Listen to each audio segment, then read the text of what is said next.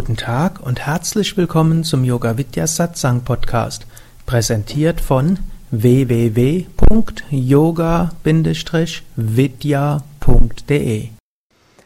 Nächste Denkfalle ist, nenn es mal Überschätzung der Intuition.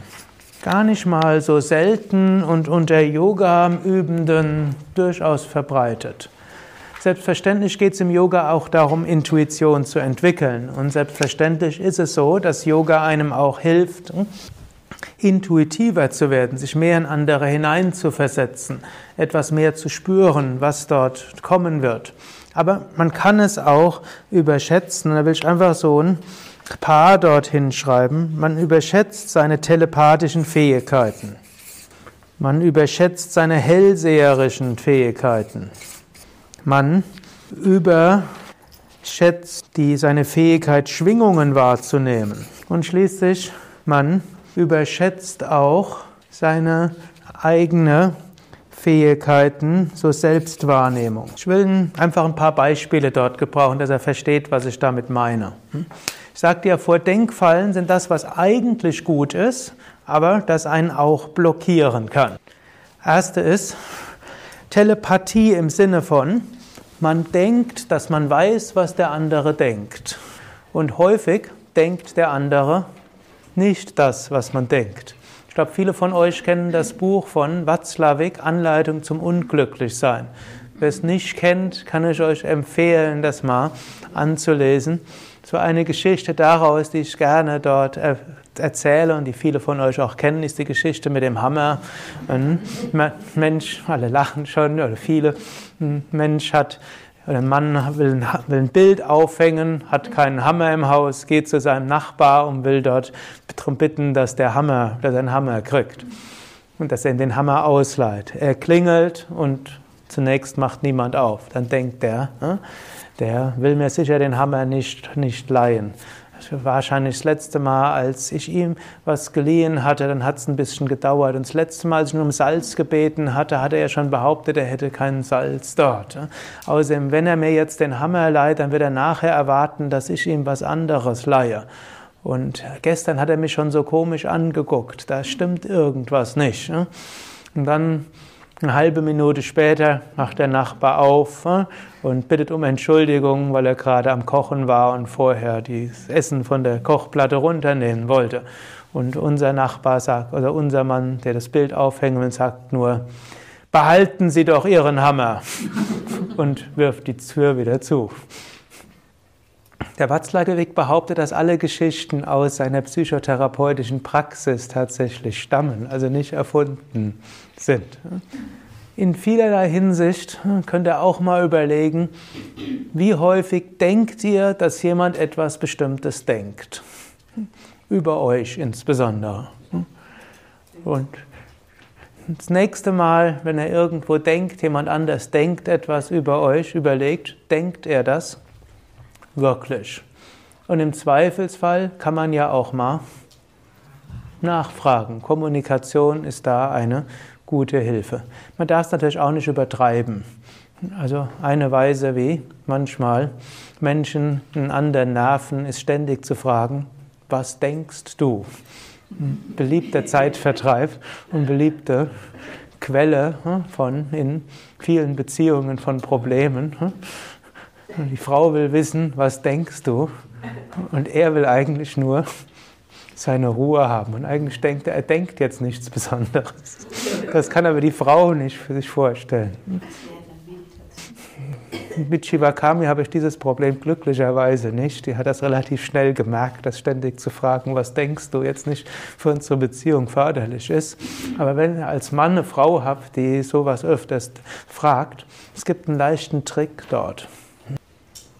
Wisst ihr den Trick? Fragen, was denkst du? Und dann, die Frau liebt es lange zu erzählen und dann hat man eine Weile seine Ruhe. Man muss das Spiel nicht mitspielen. Das passiert auch umgekehrt. Es passiert auch umgekehrt. Bei modernen Beziehungen will der Mann ständig wissen, was denkst du? Hm? Und, oder ein anderer Trick wäre auch, wenn man gefragt, was denkst du? Dann kann man einen Moment warten und kann man sagen, ja, ich überlege gerade, was du gerade denkst. Ne? Denn in dem Moment hat man das ja dann gedacht. Man, man, soll ja nicht lügen. Da kann man einen Moment lang kann man warten und überlegen, was denkt sie jetzt denn gerade. Dann kann man wahrheitsgemäß sagen, jetzt denke ich gerade, was denkst du? Hm? Gut, aber in vielen Fällen kann man eben nachhaken. Hm? Kann so eben hm, fragen. Ich habe irgendwo den Eindruck, dass du das und das äh, irgendwo von mir erwarten würdest. Erwartest du das von mir? Fall, das Schlimmste, was man machen kann, das Schlimmste, man kann vieles Schlimmes machen, aber eines, was nicht so gut ist, erstens zu denken, dass man weiß, was der andere denkt.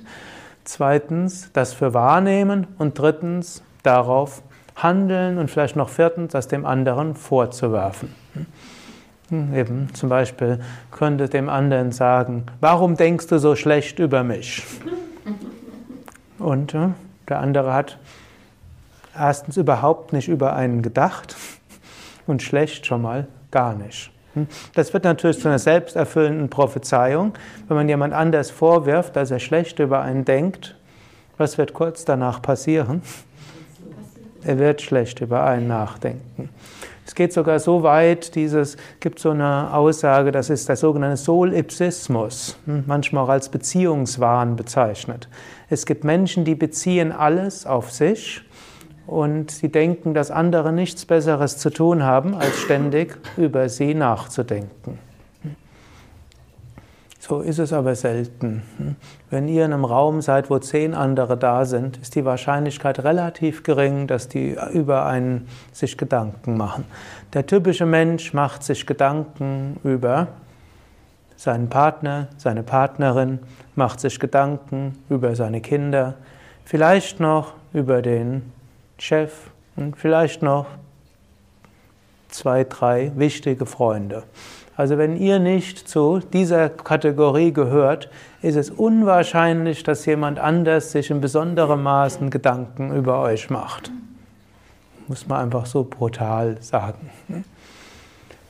Und dann wird er auch nicht schlecht über euch denken.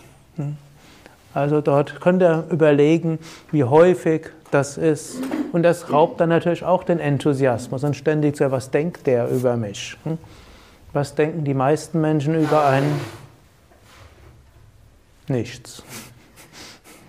Muss man einfach so, so grausam das klingt. Man ist für die meisten Menschen nicht so wichtig, wie man das denkt. Telepathie überschätzen. Also da könnt ihr schauen, überschätzt ihr eure telepathischen Fähigkeiten. Nächste ist Hellseherei im Sinne von, vielleicht sogar, man weiß, was als nächstes passiert. Und natürlich diese negative Hellse oder diese Hellseherei wäre dann noch dazu Katastrophendenken. Wenn ich das mache, wird das passieren. Und dann wird das passieren. Und dann geht alles schief. Hm? Auch hier könnt ihr euch bewusst machen, so großartige Hellseher seid ihr vermutlich nicht. Und relativ häufig wird das aber zur sich selbst erfüllenden Prophezeiung. Angenommen, ihr denkt, das und das wird passieren und dann handelt ihr so, dann wird es auch passieren. Und da könnt ihr euch auch bewusst machen, wie häufig macht ihr Hypothesen, wie künftig etwas passieren wird und wie, und wie oft handelt ihr danach. Nehmen wir auch ein Beispiel, zum Beispiel in der Partnerschaft. Ihr würdet gerne mal ausnahmsweise nicht in den bayerischen Wald zu, oder nehmen wir, ausnahmsweise mal nicht an den Strand nach Mallorca in Urlaub fahren. Ihr denkt aber, euer Partner will dorthin fahren. Und ihr denkt, wenn ihr das vorschlagen würdet, dann wird er sich ärgern. Und dann wird er anschließend, gibt es dann einen Streit. Und deshalb fragt ihr erst nicht danach. Ein Beispiel, wie man dort in irgendwo sich beschränkt. Wenn er stattdessen sagt, du weißt, wir waren schon so oft dort hm, und mir wäre es mal ein Bedürfnis, dass wir was anderes machen. Und dann gibt es zwei Möglichkeiten, neben vielen anderen. Er kann sagen, aber weißt du, mir ist es schon wichtig, dorthin zu fahren. Hm, dann könnte man das immer noch, kann man immer noch sagen, gut, machen wir einen Kompromiss oder kann auch sagen, aus Liebe zu meinem Partner verzichte ich darauf. Dann steht man nicht schlimmer da, als wenn man allein auf seine hellseherischen und telepathischen Fähigkeiten vertraut hat. Das andere wäre aber, vielleicht sagt er, gut, dass du mir das sagst, eigentlich, ich habe auch keine Lust. Hm? Also oft hat man, denkt man zu viel. Hm? Und hm, man, wäre klüger, es auszudrücken als sein Bedürfnis dort. Also stattdessen diese Hellseherei wäre seine Bedürfnisse auszudrücken, statt zu denken. Übrigens, eine, es gibt ja auch die sogenannte gewaltfreie Kommunikation, von der habt ihr vielleicht gehört. Man kann auch sagen, die einfühlsame Kommunikation, man könnte auch sagen, Kommunikation, wie man seine Bedürfnisse ausdrücken kann, ohne den anderen zu verletzen. Man muss aber auch aufpassen. Ich erlebe immer wieder, in Yoga-Kreisen ist das ja relativ populär und bei den, gerade bei den Yoga-Vidya-Mitarbeitern gibt es viele, die sind große Anhänger davon. Aber dann gibt es solche, man sagt dann, man soll nicht, nicht irgendwas sagen, sondern seine Bedürfnisse ausdrücken und man soll sagen, was man spürt. Beispiel manche sagen dann, ich spüre, dass hier schlechte Stimmung ist. Und ich spüre, dass hier alles Mögliche schief geht. Das ist jetzt die nicht nur gewaltsame Kommunikation, sondern das ist die Holzhammer-Kommunikation. Man würde eher sagen, ich fühle mich nicht wohl, das könnte man sagen. Oder ich spüre irgendwo nicht, ich spüre, dort keine Harmonie. Aber ich spüre, und dann sagt man noch dazu, hier ist aber alles okay. Da sagt ich spüre, aber hier ist nichts okay. Und, oder ich meine, derjenige ist einfach nur aggressiv. Der ist nicht aktiv, der war jetzt gar nicht, aber ich meine das. Dann ist man noch dazu unangreifbar.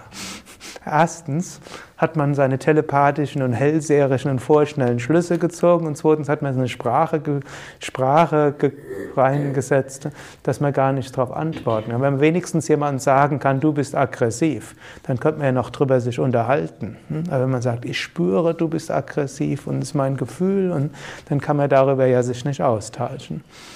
Die vollkommen falsch verstanden, das ist genau das Gegenteil, was Rosenberg ist der Rosenberg? Marshall Rosenberg, was er dort sagt, genau das Gegenteil. Aber Bitte? Also es ist, ja, es ist ein großer Trick mit der Ich-Kommunikation, wenn wir das so umdrehen. Ja, ja. Also passt mal auf, ob ihr vielleicht auch dazu neigt. Ne? Also besser man sagt jemand, du bist aggressiv, als, als ich spüre, du bist aggressiv. Man kann sagen, ich fühle mich von dir verletzt und was du eben gesagt hast, das hat mich getroffen. Das wäre die, das wäre die, so wie es Marshall Rosenberg meint. Und eben statt zu sagen, ich spüre, du bist egoistisch, das ist besser zu sagen, du bist egoistisch. Das ist besser als zu sagen, ich spüre, du bist egoistisch. Wenn man sagt, du bist egoistisch, da kann man sich wenigstens drüber unterhalten. Aber besser noch zu sagen, ich habe das und das Bedürfnis und das wird da nicht erfüllt. Dann hat man eine Ich-Botschaft gegeben.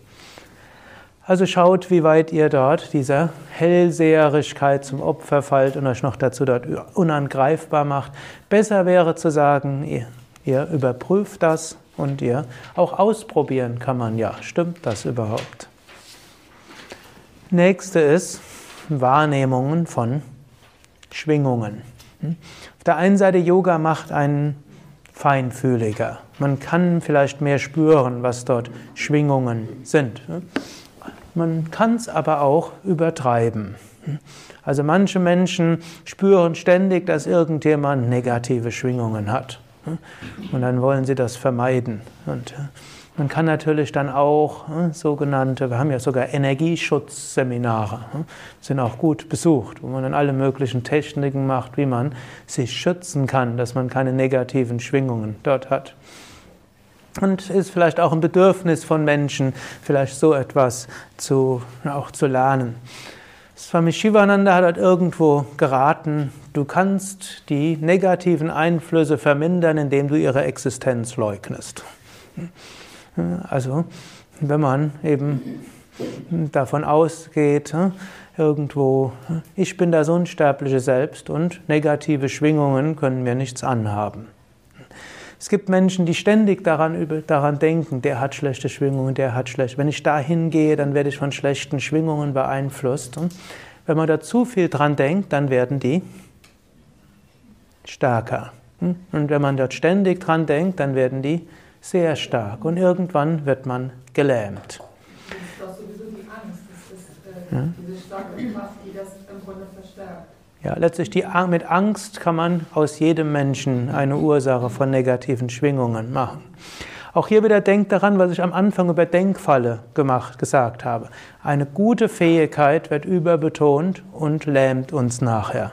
Es, hat, es ist schon auch durchaus gut, wenn man Schwingungen so ein bisschen wahrnimmt. Und vielleicht kann man daraus ja auch lernen, man muss ab und zu mal irgendwo hingehen, wo man sich wohlfühlt, wo man in einer positiven Schwingung ist.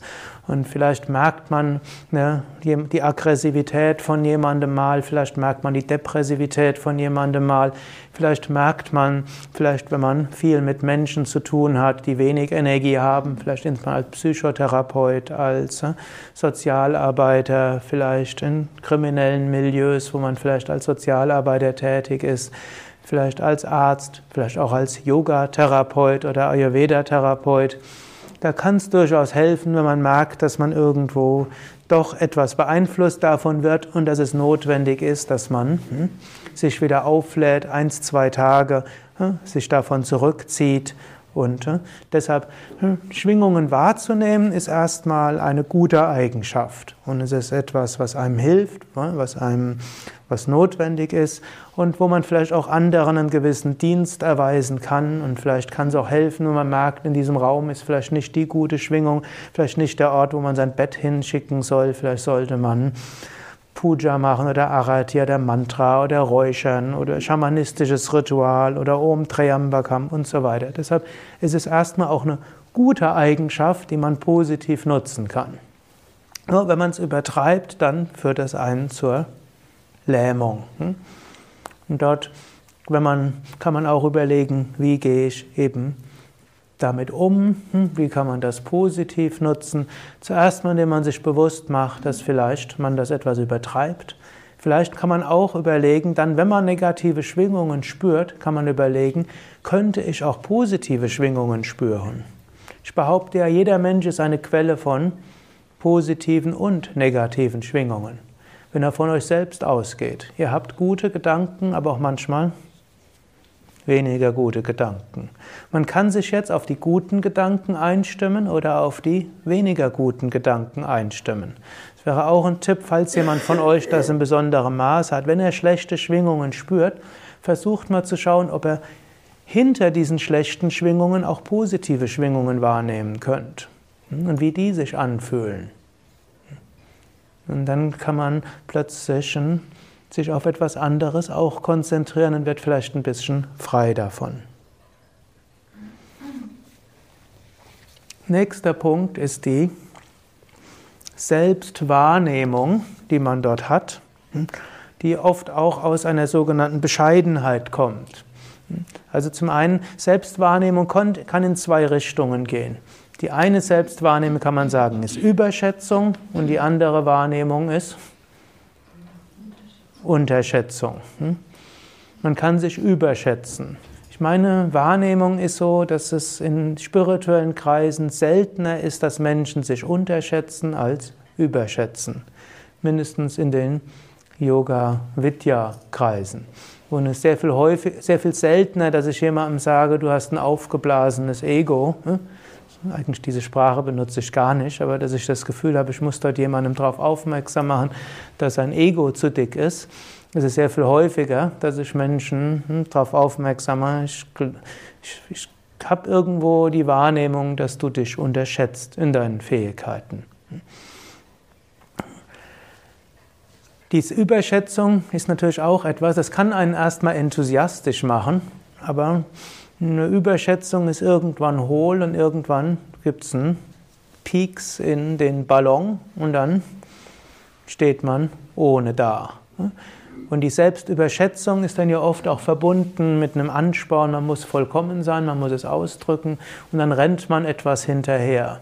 Dort sagt ja auch Wilhelm Busch, und ist der Ruf erstmal ruiniert, dann lebt es sich ganz ungeniert. Und deshalb manchmal freut euch, wenn eine Blase sich mal aufgelöst hat und irgendwo ihr dann natürlich sein könnt.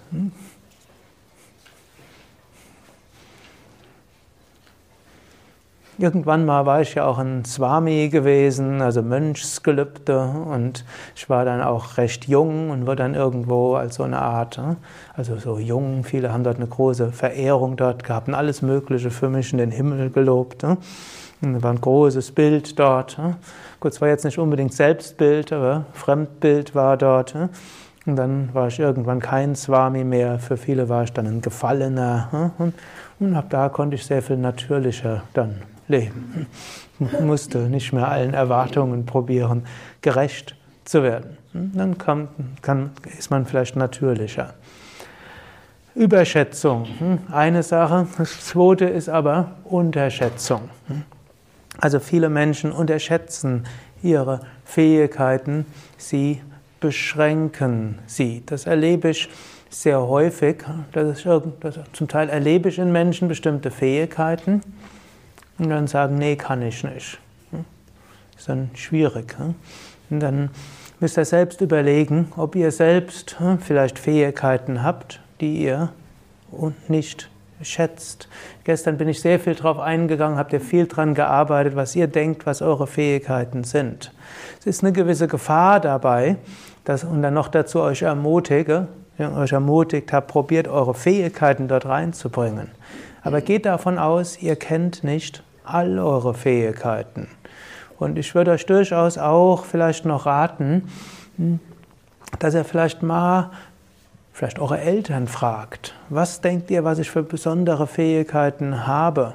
Hm, was hatte ich vielleicht als Kind an Fähigkeiten, die ihr dort gesehen habt? Fragt mal euren Partner, hm, was denkst du, was ich für besondere Fähigkeiten habe? Vielleicht fragt sogar mal euren Chef. Kann man auch mal fragen, kann irgendwann mal so sagen, ich wollte mal mit Ihnen sprechen über meine berufliche Zukunft und so weiter. Ne? Und dann lasst euch erstmal einiges anderes einfallen und dann vielleicht auch mal fragen, was sehen Sie denn an besonderes Potenzial in mir? Vielleicht sogar etwas, was ich nicht sehe. Hm? Bitte? Der denkt gleich an Gehaltserhöhung. Der freut sich dann nachher umso mehr. Der wird vielleicht erst, ich wollte mal mit Ihnen über meine berufliche Zukunft, dann hat er erstmal zwei Panikattacken. Die erste ist, will eine Gehaltserhöhung, zweitens will woanders hin. Macht aber auch nichts. Chefs müssen auch damit umgehen können. Und er freut sich dann unglaublich, wenn es dann um was anderes geht. Man kann es auch anders machen. Oder man kann auch bei die Kinder mal fragen, auch das geht. Hm? Manchmal nehmen die Kinder Stärken in den Eltern wahr, die man nicht hat. Hm? Vielleicht nicht unbedingt die fünfjährigen Kinder, hm?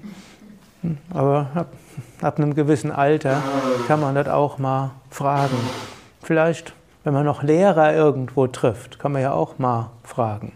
Oder man kann auch mal selbst nachdenken, was habe ich denn als Kind gemacht? Was, mir damals Spaß gemacht hat und was mir Freude gemacht hatte, was ich heute nicht mehr mache. Hm? Sind da vielleicht Talente da? Und dann der andere, die andere Sache, die ich euch gestern auch gesagt habe, probiert es einfach mal aus. Macht ruhig mal auch was Verrücktes. Hm. Könnt ihr euch was darunter vorstellen, was vielleicht verrückt wäre? Hm. Also zum Beispiel, wenn ihr denkt, ihr könnt nicht musizieren, dann singt einfach mal Mantras. Oder geht irgendwo hin, wo ihr tanzen könnt, wo euch keiner sieht, euch euch nicht blamieren müsst. Oder hm, geht zur Volkshochschule und lernt Gitarre spielen. Oder besucht einen Töpferkurs. Oder wenn ihr bisher gedacht habt, Computer sind nichts, dann schreibt euch mal für irgendeinen Computerkurs ein. Oder wenn ihr bisher gedacht habt, äh, ich habe nichts mit irgendwelchen höherer Bildung wie hm, Theater zu tun, dann geht mal in eine Theaterveranstaltung rein. Eine gute Sache ist auch grundsätzlich immer jedes Jahr an einen Ort zu gehen, an dem man bisher noch nicht war. Also, also wer bisher mal nach Bad Meinberg gegangen ist, kann ja mal in den Westerwald gehen oder, an die Nordsee oder nicht, dass er denkt, ihr müsst jetzt einen anderen Ashram besuchen. Das kann man auch mal machen. Das öffnet manchmal den Horizont. Ich mache mir zum Beispiel so als grundsätzlich, jedes Jahr besuche ich mindestens drei Yoga-Zentren, die ich bisher noch nicht besucht habe. Und dann probiere ich auch jedes Jahr irgendwo Yoga zu unterrichten, wo ich erst noch nie unterrichtet habe und zweitens, was kein Yoga-Vidya-Zentrum ist. Und jedes Mal mindestens an einen Ort in Urlaub fahren, wo ich bisher nicht war. Und das sind jetzt einfach nur Orte, aber Orte öffnen einen manchmal für etwas. Und genauso auch bei mir so ein Prinzip, jedes Jahr irgendetwas zu tun, irgendeine Fähigkeit äh, herauszufordern in mir, die ich bisher noch nicht hatte. Und schauen, entwickelt sich dort etwas. Also manchmal diese Selbstwahrnehmung ist zu starr und dort gilt es, sich zu öffnen.